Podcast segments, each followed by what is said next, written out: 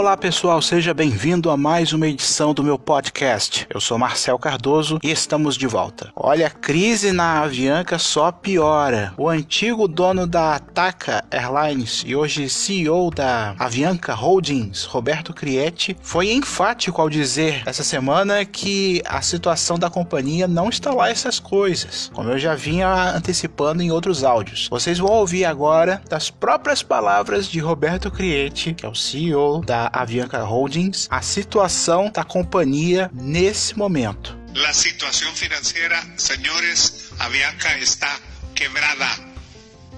¿Ok? Quebrada.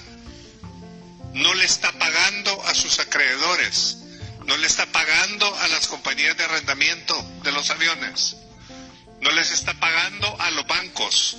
Estamos en un proceso de renegociar todo eso y reestructurar todas las deudas para poder comprar tiempo para poder ejecutar los cambios que se tienen que ejecutar para que esta línea aérea se vuelva rentable y tenga la capacidad de pagarle a los bancos, de pagarle a los arrendadores y de pagarle a toda la gente que nos ha prestado su buen dinero. Bom, vocês ouviram o áudio aí que está em espanhol. Ele foi enfático, né? A Avianca está quebrada. Ele disse que a companhia não está pagando os arrendadores, está tentando renegociar dívidas e a companhia tem um prazo curto, quatro meses, para que sejam feitas as mudanças necessárias para que o grupo possa voltar a ter crescimento. A crise na Avianca começou na Avianca Brasil, né? Que a companhia ficou devendo arrendadores, teve que devolver toda a frota de aeronaves de A320, de A319, A318, A330 e por aí vai. Algumas dessas aeronaves estão com a Azul, outras estão com a Latam, outras serão cedidas para a Boliviana de Aviación, como foi anunciado ontem pelo governo da Bolívia. Enfim, vamos aguardar para ver se essa promessa, vamos dizer assim, do novo CEO da Avianca vai se transformar em realidade. E nesta quarta-feira, a radialista, ofensa chamar uma mulher como Mônica Venerabile como radialista. Ela é um ícone, patrimônio, uma instituição do rádio brasileiro. Mônica Venerabile, a Moniquinha, estreou hoje na 98 FM de Curitiba, que pertence à Rede Paranaense de Comunicação, que detém algumas afiliadas da TV Globo Globo no estado do Paraná. A Mônica Venerabile estava na Rádio Costa do Sol desde dezembro do ano passado, quando ela migrou do AM para o FM. Bom, até onde eu sei, ela não se despediu oficialmente da emissora. Antes da Costa do Sol, passou um bom tempo afastada depois de ter sido dispensada da Nativa FM, que é do grupo Diários Associados, o mesmo grupo que controla a Super Rádio Tupi no Rio de Janeiro. Bom, todo sucesso para Moniquinha, ela não pode ficar de fora do rádio em hipótese alguma. Pelo know-how que ela tem, pela trajetória que ela tem ao longo desses anos, facilmente ela poderia se transformar em uma diretora artística de uma grande emissora, como acontece com outros grandes radialistas por aí pelo Brasil, né?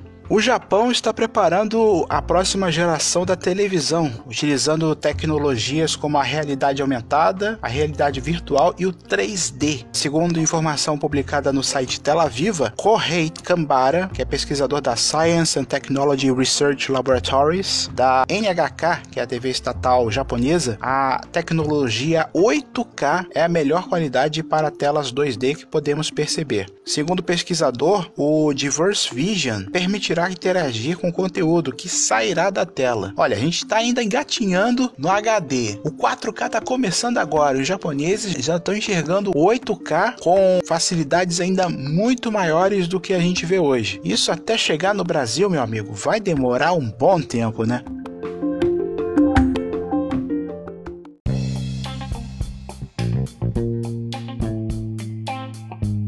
Bom, vamos às dicas dessa semana. No próximo dia 31, sábado, vai acontecer a regata da Escola de Aviação Naval na base aérea de São Pedro da Aldeia, região dos Lagos do estado do Rio. O evento acontece até domingo, com competições de canoagem, stand-up paddle e canoa havaiana. Vale a dica, esse evento lá na base aérea de São Pedro da Aldeia. E vai até Amanhã, dia 29, o 31º Congresso de Tecnologia e Negócios de Mídia e Entretenimento, no Pavilhão Vermelho e Centro de Convenções do Expo Center Norte, que fica na zona norte de São Paulo. O evento acontece das 9 às 18 horas, desde a última segunda-feira. O congresso é o mais importante fórum sobre tecnologia e negócios de mídia e entretenimento na América Latina. Todos os anos, mais de 2 mil profissionais se reúnem em busca de atualização, troca de experiências e oportunidades de networking. Se você já é inscrito, não perca o evento que termina amanhã.